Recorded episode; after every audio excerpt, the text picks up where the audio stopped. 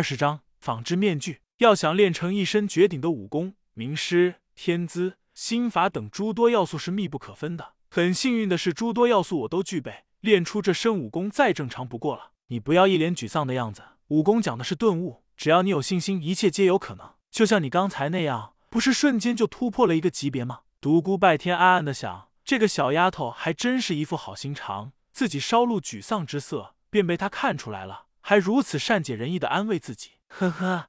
小丫头还是有可爱的一面，不过我独孤拜天岂是那种轻易服输的人？太小看我了。想到这，独孤拜天道：“小丫头，你太小看我了。我想和你打个赌，赌我必先你一步达到圣级。你个大白痴又在做梦了，想赢过我那是不可能的。”接着笑嘻嘻的道：“马夫，我们准备出发。”什么？独孤拜天悲哀的发现，美少女又记起前茶的事了。突然间，令他恐怖的事情发生了。美少女突然将自己的脸皮扯了下来，啊！妖怪！独孤拜天下的惊呼出声，如花的容颜下是一张平凡的脸。独孤拜天再次吃惊，嘴巴张成了 O 型。你你怎么回事？笨蛋，连这都不知道，还闯什么江湖？你没听过仿制面具吗？不可能，刚才你戴着它的时候，表情惟妙惟肖，就像真人一样，怎么可能会隔着一层面具呢？武功都有高低之分。面具的真假程度当然也有优劣之分了。你没见过如此好的面具，只能说你少见多怪。世上没有什么不可能的事情，一切皆有可能。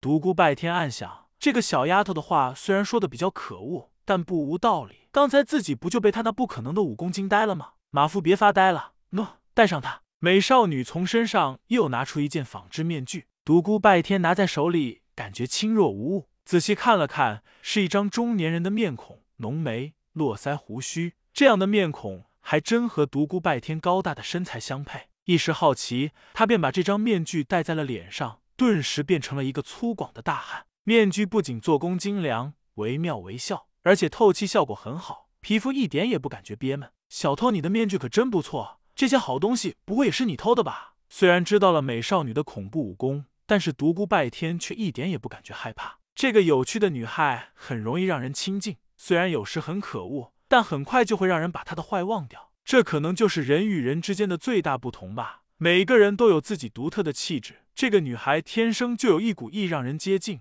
使人起好感的气质。想到这个女孩的气质，独孤拜天不禁想起了那个让他心醉又让他心碎的女孩司徒明月。每次想到她，他的内心深处便会传来丝丝隐痛。他又想起了李师，第一眼看见她时，完全是惊艳的感觉。此女只应天上有，感觉她美若天仙，但清冷如月，很难让人接近。后来和她单独谈话时，看到她脸上的镇静从容，配上她那艳冠天下的倾城容颜时，散发着一种圣洁的光辉，使人忍不住亲近，但丝毫不敢有亵渎之意。在后来发生的一连串冒犯她的事情，才发现他也有小儿女的一面。特别是在他家里，他假装昏迷时，李师一边数落他，一边拿粉拳捶他。最后被他吓得如一只受惊的小兔般逃了出去，那副表情真是可爱极了。想到这里，独孤拜天不禁露出了笑意。喂，臭小子，傻笑什么呢？我在想，一个人如果有好几种不同的气质，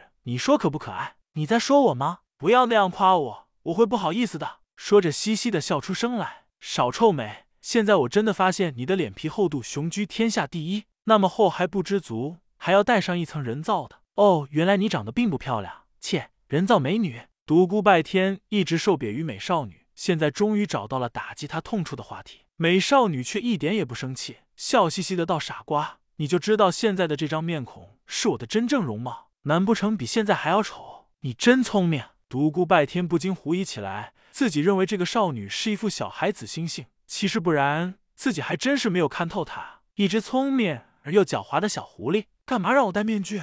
笨蛋！以你现在是这座小城武林人的公敌，不改变一下容貌，不出半天就得被人替天行道。独孤拜天道：“小丫头，谢谢你了。”美少女道：“傻瓜弟弟，我再给你一个天大的好处，你要不要？”独孤拜天道：“有好处你会想着我。我知道一个地方埋藏了好多的珍宝，一个特大的宝藏，我想那里一定会很刺激，很好玩。我想到那里去看看，你去不去？当然，宝物肯定会有你一份。你不是要我给你做马夫吗？逗你玩呢。”西西，如果你愿意做的话，我可以成全你。为什么让我和你一起去？碰巧遇上了你，算你走运。那好，我和你去。看到小狐狸开心的笑了，独孤拜天有了一股被人算计、上了贼船的感觉。两人出了小院，并没有碰上追杀独孤拜天的人。仔细一想也对，现在已是下午时分了，谁会为了一个白痴似的狂妄少年耽搁一下午？喂，美女怎么称呼？你不能总是让我叫你小丫头片子吧？没有的话，我帮你想一个：小草、阿花、金枝、玉叶、小强、小白，怎么样？自己选一个吧。那些可爱的名字留给你自己用吧。愿意的话，可以叫我雾落凡尘、仙子姐姐、广寒仙女；不愿意的话，可以叫我轩轩。你又怎么称呼？阿朱、阿猫？你的名字叫雾落凡尘，真好笑。那你肯定是该入地狱。苍天呀，你为什么让他误落了呢？随后，独孤拜天挺起胸膛，做出一副雄赳赳、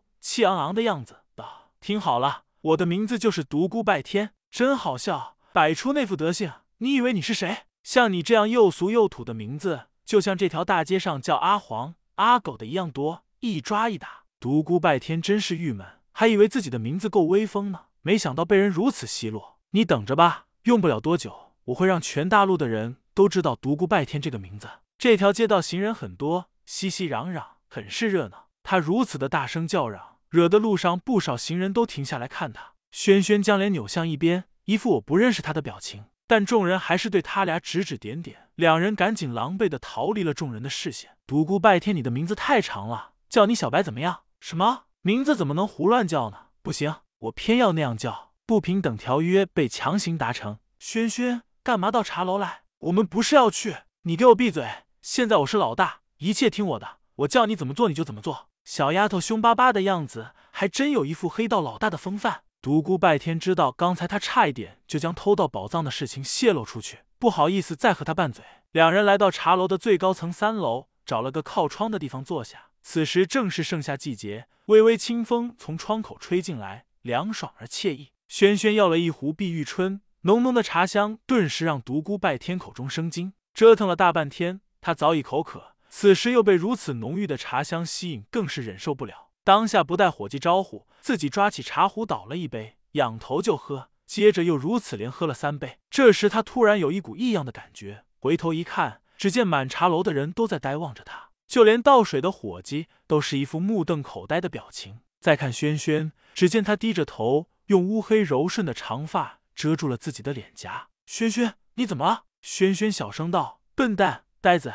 你没看见别人怎么喝茶吗？来这里喝茶的人，确切的说，应该是品茶，哪有像你那样精细牛饮的？这个茶楼的名字叫一品楼，是清风国最有名的茶楼之一。这个小城就是因为有这个百年之久的老字号茶楼而出名的。别看我，真是太丢人了。我们还是赶紧走吧。”独孤拜天听后，哈哈大笑道：“有趣，有趣，我高兴，我乐意，我就喜欢这样喝。这个茶楼有规定说客人不可以大口喝茶吗？你们看什么？我有那么帅吗？”他现在一脸的络腮胡须，让人望而生畏。那些慢慢小口品茶有头脸的人，一个个吓得顿时低下头，不敢看他。轩轩瞪了他一眼，见他将一壶茶喝完之后，赶紧付账，当先匆匆离去。轩轩，你不渴吗？渴。那你刚才怎么一杯也没喝啊？明知故问，别烦我，现在去吃饭，然后找家客栈去休息，晚上我们去寻宝。独孤拜天识趣的跟在他的身后。